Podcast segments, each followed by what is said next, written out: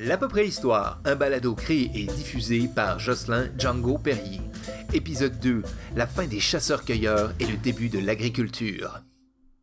11 000 ans avant Jésus-Christ notre Seigneur, Amen, la révolution néolithique. Révolution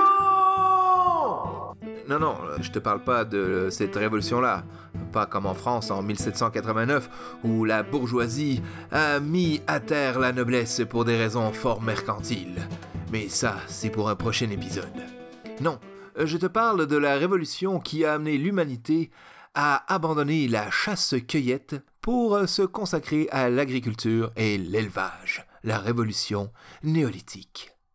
Mais pour ceci, revenons un petit peu dans le passé. 200 000 ans avant Jésus-Christ notre Seigneur, Amen, le sapiens sapiens arrive.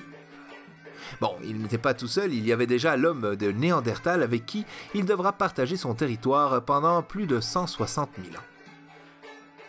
Mais euh, comme vous le savez, Néandertal a clairement perdu ce combat. À part si vous allez au 10-30 où vous pouvez encore voir quelques spécimens néandertaliens se promener dans les allées. Mais ça aussi, c'est une autre histoire. Et bref, 200 000 ans, Sapiens Sapiens arrive et euh, commence sa vie de chasseur-cueilleur. D'abord en Afrique, puis il remonte pour aller en Asie et en Europe. Pendant 160 000 ans, euh, pas grand-chose à dire. Il améliore certaines techniques, il fait quelques défilés de couture en peau d'auroch, de mammouth et de léopard des neiges, mais euh, sinon il vit une vie plutôt paisible de nomade. Et puis, il y a à peu près 40 000 ans, arrive quelque chose d'assez surprenant, une grande glaciation. Ah, surprise! Euh, Qu'est-ce que ça, ça va changer? Euh, Déjà, ça va probablement amener l'extinction de Néandertal. Néandertal, euh, si vous avez écouté mon premier épisode, était un humain pourtant très complexe, avec un cerveau plus volumineux que le nôtre et avec une anatomie sensiblement la même, mis à part un front plus fuyant, moins de menton et plus de poils. Mais surtout, il ne connaissait pas euh, les arts. On n'a pas retrouvé de traces artistiques de Néandertal. Ça signifie peut-être que sa capacité cognitive était moins élevée, sa résilience, sa capacité à résoudre de nouveaux problèmes était limitée. Il était totalement en symbiose dans son élément fini. Mais quand est arrivée cette glaciation, eh bien là, Néandertal n'a pas su s'adapter, ou pas assez rapidement, ce qui a probablement mené à sa perte. Probablement aussi lié avec des problèmes euh, peut-être d'épidémie, de COVID-1. Eh oui, si aujourd'hui on est à la 19, il a bien fallu qu'il y ait le 1 à donné. Et bref, Néandertal va progressivement euh, commencer à s'éteindre il y a 40 000 ans, jusqu'aux dernières traces en Asie il y a 10 000 ans. Mais Sapiens Sapiens, lui, va savoir s'adapter. Et je pense que c'est ça qui fait la plus grande richesse de l'humanité, c'est notre faculté d'adaptation. Pendant ces 15-20 000 ans d'ère glaciaire, qui recouvrait quand même la moitié de l'Europe d'une fine pellicule de glace de 5 km de haut, Sapiens Sapiens va apprendre plusieurs techniques. Déjà, le froid force l'adaptation. Je veux dire, quand on vit en Afrique ou même en Europe avant la glaciation, il n'y a pas trop besoin de s'habiller ou de se loger dans des maisons bien chaudes. Mais quand il fait moins 25 la nuit, ça change la donne. Donc pour survivre, il va apprendre des techniques d'isolation des maisons, des techniques pour coudre de meilleures peaux plus chaudes, des techniques pour chasser mieux, plus loin, parce que les troupeaux aussi se faisaient plus rares. Bref, il évolue. Mais il vit encore au paléolithique. Parce que forcément, s'il y a une révolution néolithique, il faut qu'il y ait une autre ère avant. Puis les chercheurs et les archéologues aiment ça donner des noms aux époques où on a vécu. Puis là, c'était le paléolithique. La principale caractéristique du paléolithique, c'est que le sapiens sapiens, c'est chasseur-cueilleur. Qu'est-ce que ça veut dire? Ben, strictement ce que ça veut dire. C'est-à-dire qu'il chassait et qu'il cueillait. Il récoltait des ressources dans son environnement, produits de la chasse et de la cueillette, des fruits, des légumes, des baies sauvages, des céréales, euh, des aurochs sauvages, des mammouths. D'ailleurs, voilà un point intéressant. La coopération au temps du paléolithique. Il est évident que pour chasser des troupeaux de mammouths d'une quinzaine d'individus, les petits clans de 12, 15, 20 personnes présents à l'époque ne pouvaient pas agir seuls probablement lors de plus grands rassemblements en été, semble-t-il, ils se joignaient ensemble pour chasser les troupeaux de mammouths. Il y avait donc une mise en communauté des ressources pour pouvoir survivre. Un autre aspect intéressant, c'est le nomadisme. Effectivement, quand on chasse et qu'on cueille, eh bien, on doit suivre la migration des troupeaux et aussi le calendrier des saisons des fruits, légumes, baies, etc. Donc c'est beaucoup plus difficile de se poser à un endroit quand on a ce régime de vie.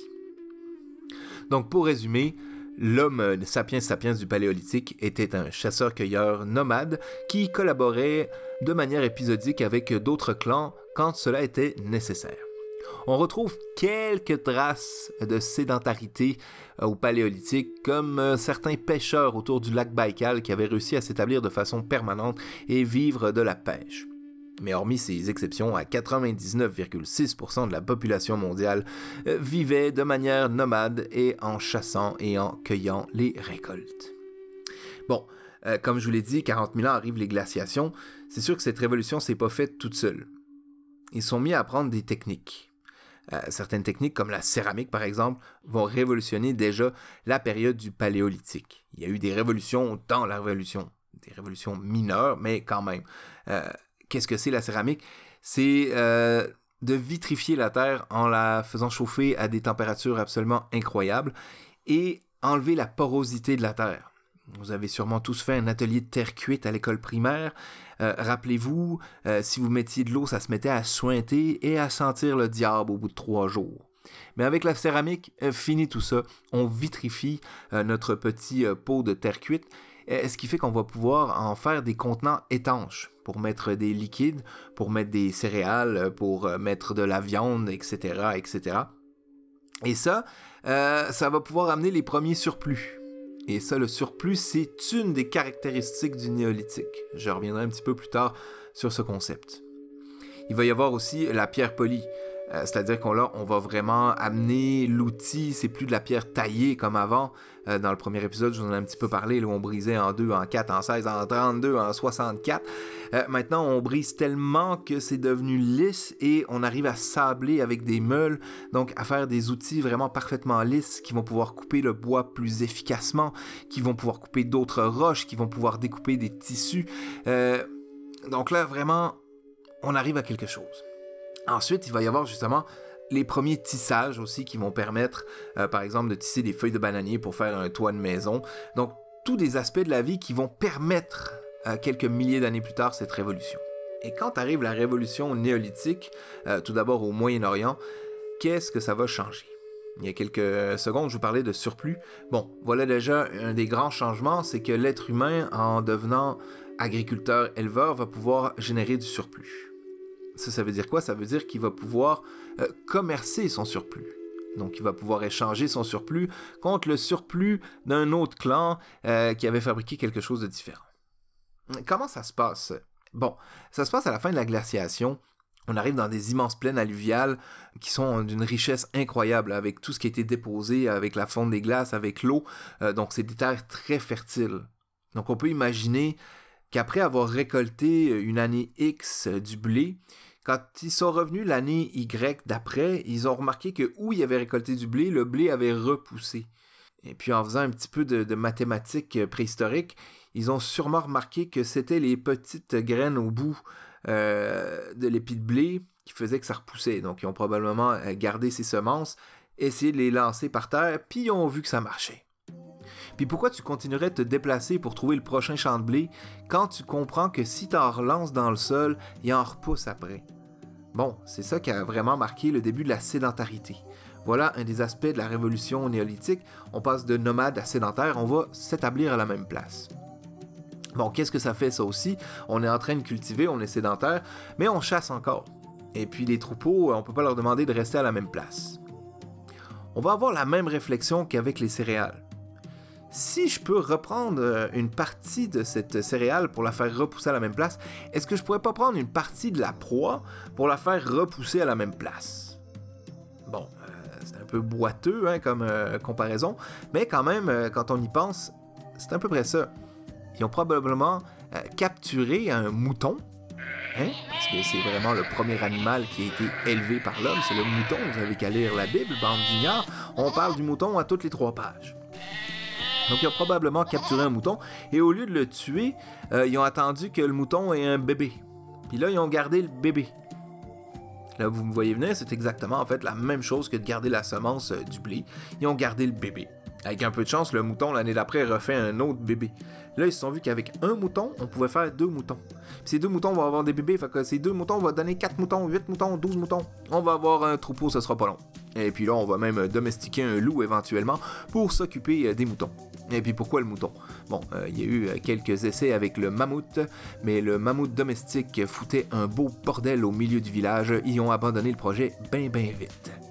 Donc voilà, l'être moderne est arrivé il y a environ 11 000 ans au Moyen-Orient, en comprenant qu'il pouvait renouveler sa ressource au lieu de se déplacer pour retrouver sa ressource. Ça, ça change quoi? Bon, ben, au Paléolithique, c'est sûr, c'est évident que la communauté au complet devait participer. Hein, on parle du mammouth, j'adore le mammouth. Euh, déjà rien que le mot mammouth, je pourrais dire le mot mammouth toute la journée. Mais le mammouth, tu peux pas le chasser tout seul. Même si tu as de la pierre polie, même si tu as du feu, euh, même si tu as de la céramique. Euh, d'ailleurs, dans ce cas-là, la céramique ne sert vraiment à rien pour chasser le mammouth. Mais bref, même si tu as toutes ces inventions technologiques, si tu es tout seul à l'époque, tu peux pas chasser un mammouth. Donc probablement que 2, 3, 4, 5 clans s'alliaient de manière temporaire pour chasser le mammouth. Puis quand il venait le moment du partage, inquiète-toi pas, il y avait de la côte de mammouth pour tout le monde. Par contre, quand ils sont passés en mode euh, agriculteur-éleveur, bon, ben là, le mouton là, que j'ai récupéré, que j'ai attendu une année pour qu'il fasse des bébés, que ce même bébé, j'y ai donné du fourrage pour qu'il grandisse, puis que lui aussi fasse des bébés, puis que je m'occupe de sa laine, puis que je le brosse à tous les jours, j'ai pas envie que les clans voisins viennent me prendre mon mouton de même. Donc il y a la notion de propriété qui apparaît très très vite au néolithique. Très très vite, on va avoir l'appropriation du vivant, que ce soit du vivant végétal ou animal. Ce qui avant, pendant 170 000 ans, n'existait absolument pas. Un mammouth qui se promène dans un pré appartient à tout le monde. Un mouton qui est dans le pré où je l'ai mis m'appartient. Puis si tu viens trop près, moi te lancer une saga à travers la tête. Euh, d'ailleurs, c'est de là que vient l'expression Occupe-toi de tes moutons. C'est Jean-Jacques Stone, en 11502 avant Jésus-Christ, qui a dit à Jean-Pierre Rox Hey, occupe-toi donc de tes moutons, alors qu'il s'approchait un peu trop du troupeau. Ça, juste avant de lui lancer une sagaie dans la carotide. Depuis ce temps-là, cette expression a monté en popularité jusqu'au milieu du 20e siècle, avant de perdre de son adresse ces dernières années. Et ça, c'est vraiment triste. Bon, pour en revenir à nos moutons. Petit résumé. Le chasseur-cueilleur est nomade, il collabore, ne fait pas de surplus et vit au gré des saisons en petits groupes de 12, 20, 30 individus maximum. Avec la révolution néolithique, l'agriculteur-éleveur va se sédentariser, donc rester à la même place, va collaborer mais d'une manière plus mercantile, il va commencer à faire des échanges commerciaux, et puis, il va se multiplier. Sa population va augmenter de manière exponentielle jusqu'à aujourd'hui. Ben oui, euh, quand on bouge plus, on a beaucoup plus de temps pour s'occuper des enfants. On a aussi un besoin de spécialisation. Effectivement, l'homme euh, paléolithique était un généraliste. Autant chasseur, cueilleur, euh, tanneur de peau, faiseur de feu, etc., etc. Avec le néolithique et l'accroissement de la population et surtout la sédentarisation de la population, on aura le temps de se spécialiser. Il y en a un qui va élever des moutons, un autre va récolter du blé, un troisième va tailler de la pierre. Évidemment, au début, vu qu'ils sont pas assez nombreux, ils peuvent pas tous tout faire. C'est là que les échanges commerciaux arrivent. Effectivement, je parlais de la notion de surplus. Ah ouais. J'en parle beaucoup, mais c'est primordial la notion de surplus. C'est ça qui va amener tout le reste de l'évolution. Parce qu'avec le surplus, on va pouvoir échanger notre surplus contre le surplus de quelqu'un d'autre. Je sais pas si vous me voyez venir, mais pour moi, c'est la naissance du capitalisme. Vraiment? L'homme paléolithique était clairement un communiste, qui mutualisait ses ressources et qui vivait en harmonie avec son milieu, comme Karl Marx. Et l'homme néolithique arrive comme un grand capitaliste tel Bill Gates de la côte levée de mouton. Évidemment, c'est une comparaison boiteuse. Je vais vous mettre euh, en description en bas le lien d'une thèse qui, sur une vingtaine de pages, décrit très bien ce phénomène de la société paléolithique communiste et de la société néolithique capitaliste, ou du moins proto-capitaliste. Ça, ça va vraiment marquer tout le reste de l'évolution. Maintenant qu'on est posé, maintenant qu'on a le temps de réfléchir de nouveau la même chose, ce temps de réflexion, le même qui a été accordé quand on a commencé à manger de la viande cuite, eh bien là, il est multiplié avec l'arrivée de l'agriculture. On n'a plus besoin de lever un camp, de rebâtir un camp, de contrôler qu'il n'y a pas un tigre à dents de sable qui va te bouffer dans la minute avant de monter le camp, puis surtout avec la baisse de la mortalité du fameux tigre à dents de sable qui te bouffait entre deux camps. Donc on va avoir le temps on va avoir une meilleure natalité. Les clans vont passer de 30, 50, 100, 500, 1000, 10 000 habitants. Les premières civilisations vont arriver en Mésopotamie. Puis ça, ça, remonte quand même à 8-10 000 ans. Et puis après, ça va être l'explosion. En Chine, en Europe, en Afrique. L'humanité va complètement changer sa démographie le seul continent qui va rester dans un mode chasseur-cueilleur, ça va être l'Amérique du Nord. Et ça, c'est quand même euh, très intéressant parce qu'ils ont traversé pendant la grande glaciation. Hein, je, vous rappelle qu'il y avait cette petite pellicule de 5 km de haut. Mais eux, ils vont profiter de cette petite pellicule de glace pour euh, traverser le détroit de Bering et arriver en Amérique du Nord et se répandre jusqu'à l'Amérique du Sud. Donc eux, leur histoire va être complètement différente à la disparition des glaciers. Parce que l'humain va quand même mettre 15 000 ans avant de retourner en Amérique du Nord, les Vikings et pas Christophe Colomb. Et pendant ce temps-là, ils auront tout le loisir de se développer différemment. L'Amérique du Sud va commencer une sédentarisation quand même beaucoup plus prononcée, alors que l'Amérique du Nord, pour sa grande, grande majorité, va rester euh, nomade ou semi-nomade. Et ça, euh, c'est une autre histoire qui pourrait être un sujet très intéressant pour un prochain balado. Merci de me l'avoir suggéré. Bref, euh, nous voilà donc à l'aube de la civilisation. Mais ça, c'est pour un prochain épisode. C'était un balado créé et diffusé pendant la pandémie de COVID-19 par Jocelyn Django Perrier. À bientôt.